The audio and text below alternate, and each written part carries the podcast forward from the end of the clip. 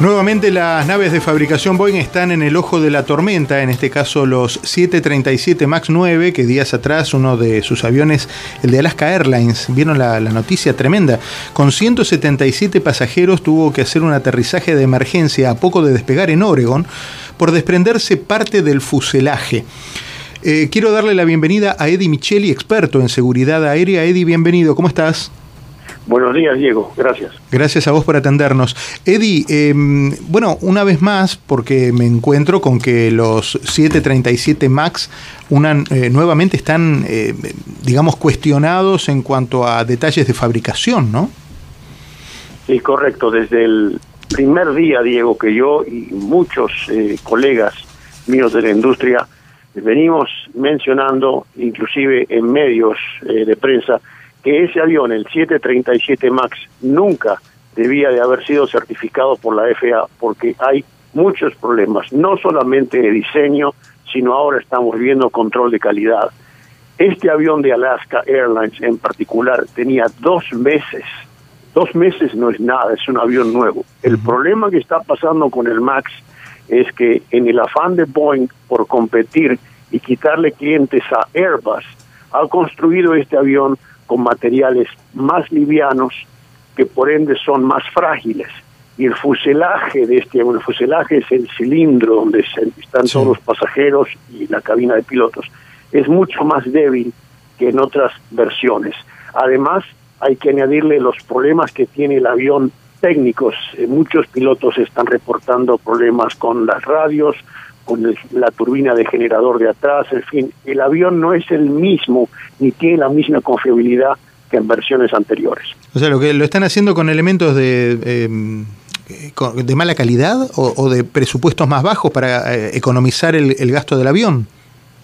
Sí, es presupuesto más bajo, pero el problema de Boeing que viene ya eh, acarreando desde hace varios años es la mano de obra. Han eh, ah, eh, iniciado tareas de fabricación en otros lugares que no es la fábrica de Boeing y, han contratado personal que por lo visto no están eh, bajo los estándares de, calidad ni de precisión que tienen o tenían los empleados que trabajan en la planta de Renton.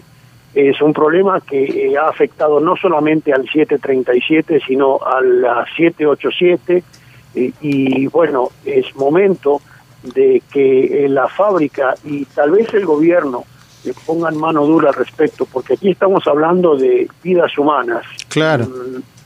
Mm, me llamó mucho la atención, Diego, un comunicado de prensa que hizo la Boeing en el día de ayer, diciendo que obviamente lamentaba el, incidente de Alaska eh, y ellos decían que la seguridad es prioridad.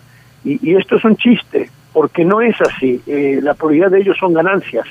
Y, esto tiene que hablarse duramente en el Congreso y, repito, es, es hora de que el gobierno tome cartas al respecto, porque el avión, en mi criterio, no es un avión seguro. Alaska Air es el Alaska Air es el segundo mayor operador de la variante 737 MAX 9 por detrás de United con 80 unidades. Otras aerolíneas que operan esta variante son Copa con 29 y Aeroméxico con 19. También Fly Dubai tiene 3-4 aviones de este eh, Boeing MAX 9. Eh, eso pone también en alerta a la seguridad aérea de Estados Unidos en virtud de la cantidad de servicios que, que, pueden verse afectados. Sí, claro, porque este avión, la versión 9, el MAX 9 es la versión más larga del 737, es el fuselaje más largo. Y yo pongo el ejemplo de un pan, una, una flauta que le llaman un pan largo, ¿no? Cuanto más, más un, exacto, cuanto más largo hacemos el pan, más débil es, porque el pan está hecho con los mismos, las mismas materias. Y el fuselaje este es exactamente igual, y se está rajando, eh, se está quebrando por los lugares más frágiles, que son las puertas precisamente, ¿no? y, y es un peligro, eh, realmente. Yo me han preguntado así, me dicen, mire, eh, ¿usted viajaría en avión?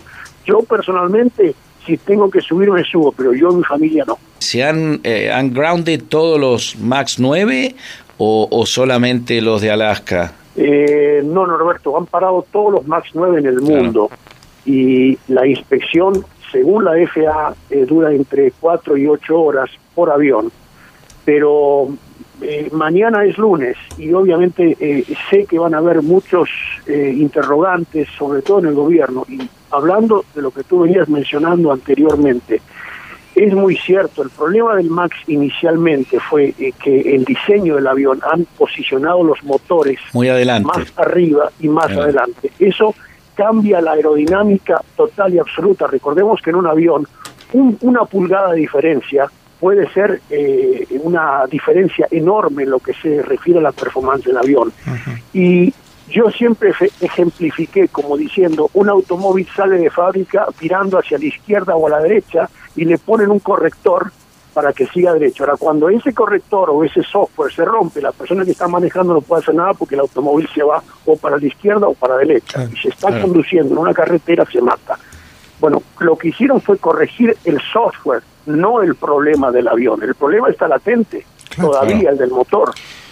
ahora estamos, sumando, estamos sumándole controles de, calidad del fuselaje. Y la extensión del fuselaje, claro. Técnicos que tiene. Cosa que agrego. Adelante. Un, segundo. Adelante. No es un tema técnico, ahora es un tema político. Ok. Ok. Ok, mira la puerta que me deja, la, la ventana, la, la pedrada que me tiras en el vidrio antes de irnos. Es cierto. Dame 30 segundos de, una, de un comentario sobre eso. ¿Por qué es un tema político? Por el mismo que ha hecho Boeing y la presión por parte de una línea aérea muy grande aquí en Estados Unidos, predominante en Miami, donde había ordenado 250 MAX. Y si paraban ese avión definitivamente, esa compañía va a tener serios problemas económicos. Ok, bueno, ahí está. Ahí está otra, otra de las lecturas. Gracias, Eddie. Un abrazo enorme. ¿eh? Un gusto, buenos días. Hasta cada momento.